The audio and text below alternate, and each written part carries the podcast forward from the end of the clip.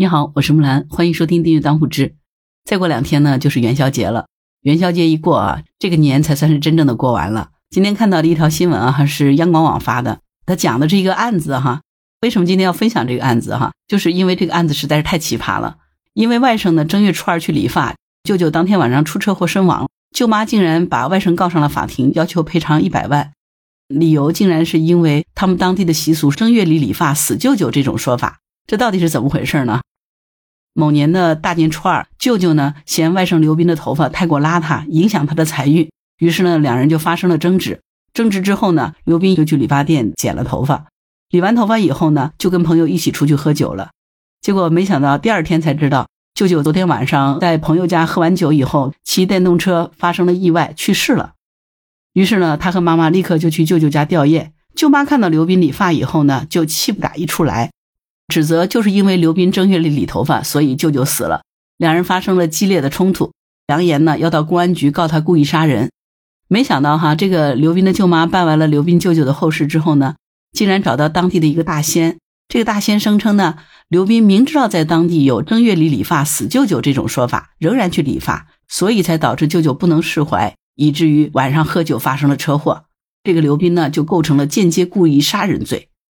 舅妈听到了大仙这么说，于是呢就一纸诉状把刘斌告上法庭，要求刘斌承担民事侵权责任，赔偿一百万。当然呢，法院审理之后呢，就认为这个车祸呢是酒驾发生了意外，跟刘斌有没有理头发没有任何关系，于是呢就驳回了舅妈的诉讼请求。这个案子哈，听下来是不是真的觉得特别荒谬哈？刘斌舅舅死亡肯定是因为喝酒以后出车祸导致的，如果不醉酒，也就不会发生交通的意外。而事情呢，巧就巧在刘冰呢当天理了头发。的确，在中国的很多地方呢，流传着有一个俗语哈，就是正月剃头死舅舅。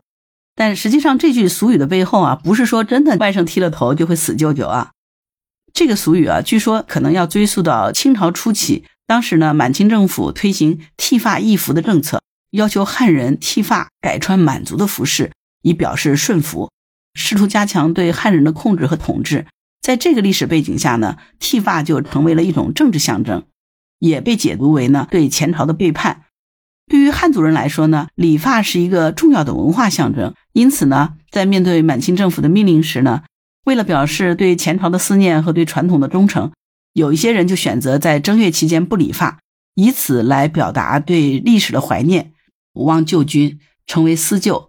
后来呢，这个思旧就被讹传为死旧了，以讹传讹。就有了民间的正月里剃头死舅舅的说法啊，但实际上呢，正月不理发并不是真的和舅舅有直接的联系，而是源自对历史和传统文化的怀念和忠诚。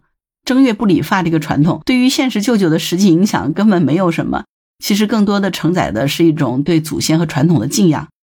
在咱们现在这个社会，对于是否在正月理发也存在多样的看法啊。有些人呢是认为应当继承传统，尊重历史文化，不应该正月理发。另外，也有一些人认为呢，这只是一种古老的习俗，可以随着个人的意愿选择是不是遵循。但是无论如何，正确的了解这个俗语背后的历史典故和文化蕴含，对于传承传统文化呢，其实是有着重要的意义的。在现在的社会呢，对于正月是不是理发，大多数人的看法已经更加趋于多元化和开放了。更多的人关注的是自己的舒适度和喜好，而不是过分的拘泥传统的习俗。就像说二月二龙抬头，很多人就愿意去剪发一样的，因为据说那天剪头发是大吉大利嘛，对不对？在这个新闻下面哈，就有一个网友他的留言就特别有意思，说正月植发舅舅会复活吗？真是一个逆向思维啊！所以了解了正月剃头死舅舅这个风俗流传的真相，前面那个案例里的舅妈听信所谓大仙的这种说法，拿着正月剃头死舅舅的这样的一个民俗去向法院起诉，这真的是封建迷信啊！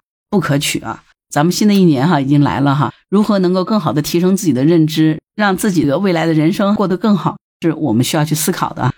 总之一句话呢，就是笃定自己的内心，过笃定的生活，简单你的人际交往，不要被外界影响，自强不息的这种传统，我们坚持下去，你会发觉你就能够踏踏实实，未来的人生其实就是会越过越好的。好了，关于本期话题，你有什么想法？欢迎在评论区留言。如果你喜欢木兰的节目，欢迎订阅、点赞、转发当虎之。